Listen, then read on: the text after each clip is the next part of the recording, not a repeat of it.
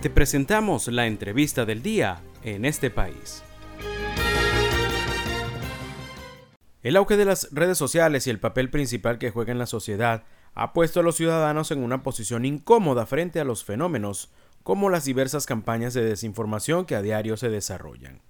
Recientemente el presidente de Estados Unidos, Joe Biden, opinó que hay verdad y hay mentiras, mentiras dichas para obtener poder y beneficio. Pero ¿qué incidencias tienen estas campañas de desinformación en la sociedad? Le consultamos sobre el tema a María Virginia Marín. Ella es politóloga, directora ejecutiva y fundadora del Observatorio Digital Provox. Puede seguirla en Twitter con el usuario arroba mariv. María Virginia, buenas tardes. Gracias por aceptar nuestra invitación. ¿Qué tipo de elementos puede identificar un ciudadano en las noticias producto de las campañas de desinformación? Lo primero es importante explicar que hay una diferencia entre lo que conocemos normalmente como noticias falsas o lo que más, digamos, más recientemente se le denomina fake news y la desinformación. Por un lado, las noticias falsas o los fake news es toda esa información que necesariamente, eh, que no es real, digamos, que no necesariamente es verdadera, pero se hace viral y se hace masiva eh, debido al contexto, a la inocencia a veces de la gente, eh, algún, algún toque de ingenuidad inclusive. Pero por otro lado está la desinformación, que es toda esa información que es creada y alterada para manipular eh, la percepción sobre un grupo o personas específicas, para atacar directamente la imagen de grupos específicos, personajes políticos, eh, gremios, sindicatos, etc. Entonces, por un lado, la información, está la información falsa, que es toda la información que se hace viral y no es verdad, pero no busca directamente herir a las personas. Y por otro lado está la desinformación, que es toda esa información que no es verdad, pero sí está diseñado con una, digamos, estratégicamente para atacar a la imagen de alguna persona o de grupos de personas. Entonces, hay varios elementos que se puede identificar el ciudadano para reconocer este tipo de manipulaciones. Y además hay un, hay un rol importante de los periodistas al respecto. Pero los ciudadanos tenemos un rol importantísimo. Primero, cada vez que damos una información que nos, nos genera dudas, sospecha, que no estábamos muy seguros de si es verdad, no las reenviemos, digamos, si nos llega una cadena de esas del grupo de la familia, del colegio, no sé, que nos genera dudas sobre si la información es verdad o no, en vez de reenviarla en 10 grupos más para preguntar si es verdad, es más fácil que nosotros mismos hagamos el rol de verificadores como ciudadanos, que copiemos y peguemos la información directamente en nuestro buscador de confianza en Google, Internet Explorer, el que prefieran. Y eso le va a dar varios resultados que les pueden indicar si la información es verdad o no. Si hay notas de prensa de medios reconocidos hablando al respecto, si hay periodistas importantes hablando sobre eso, si hay eh, instituciones que estén mencionando ese tema.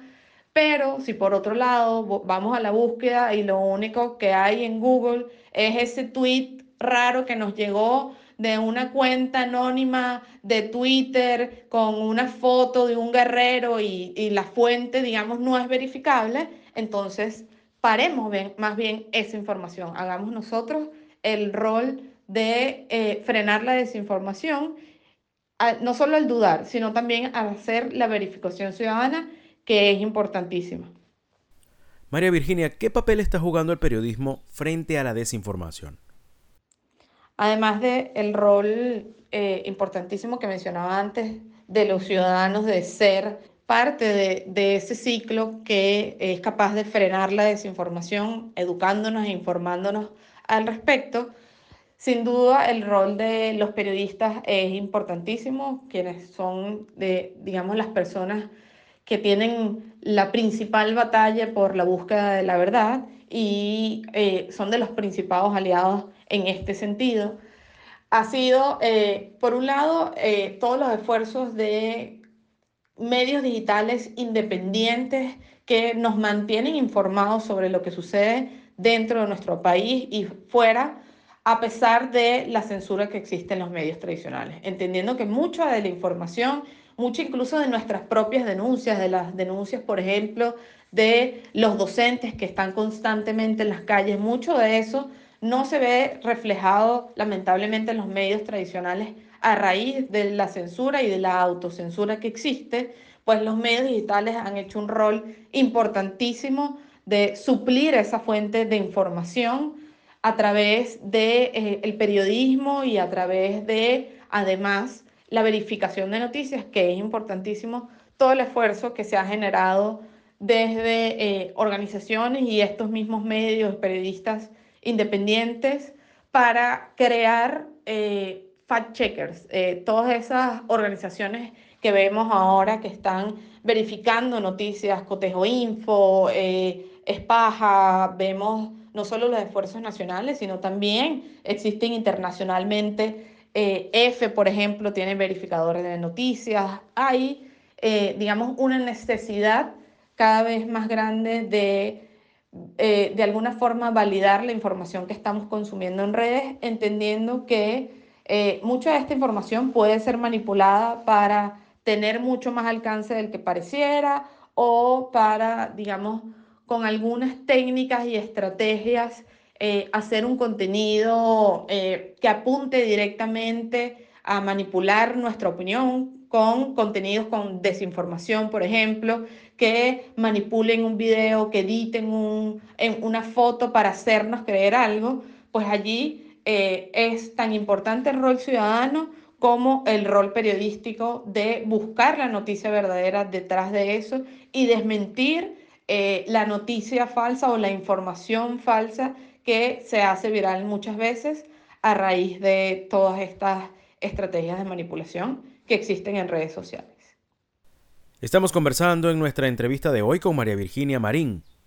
¿Cuáles son las principales consecuencias que detectan las diferentes sociedades latinoamericanas producto de la desinformación?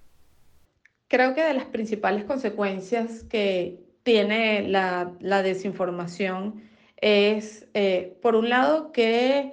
eh, crea mucha desconfianza. Una de las, esta frase eh, se la leí eh, a una periodista del Washington Post y desde ese momento debo decir que me la he prácticamente apropiado. Siempre trato de mencionar de que es una periodista del Washington Post que se llama Dori Toribio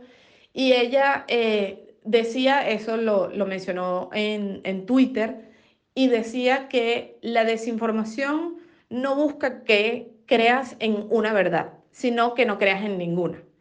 Y eso la verdad es que nos dice mucho, nos dice mucho del el panorama y del contexto venezolano hoy, donde eh, gran parte de la información que vemos en redes sociales no siempre, digamos, refleja la realidad del país. Y esto tiene que ver mucho con todas esas estrategias de desinformación y de manipulación que existen. Pero eh, afortunadamente, y, y, aquí también es importante resaltar que si bien los, eh, digamos, los estados, los regímenes autoritarios utilizan eh, estrategias para manipular la conversación en redes sociales, también eso, esta se ha convertido una herramienta fundamental para los ciudadanos poder organizarse, expresarse y denunciar todo lo que desde los medios tradicionales es censurado. Entonces es, eh, digamos, por en algún sentido, es igual de importante alertar sobre todas las limitaciones que pueda haber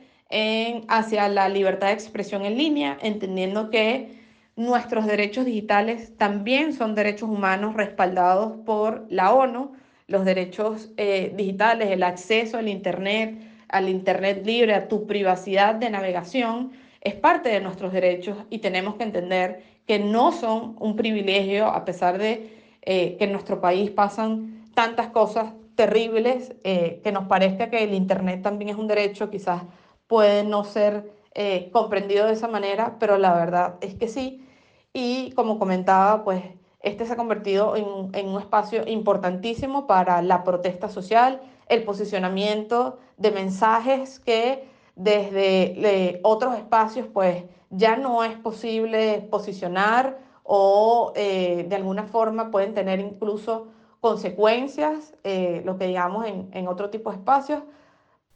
Gracias a María Virginia Marín, politóloga de la UCB, directora ejecutiva y fundadora del Observatorio Digital ProVox, por su participación en nuestra entrevista de esta tarde, nos compartió su análisis sobre la desinformación y sus consecuencias.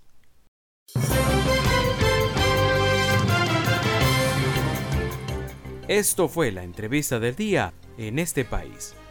Para conocer más el programa, síguenos en nuestras cuentas en redes sociales. Estamos en Twitter e Instagram como arroba en este país radio y visita nuestra página web www.enestepaís.info.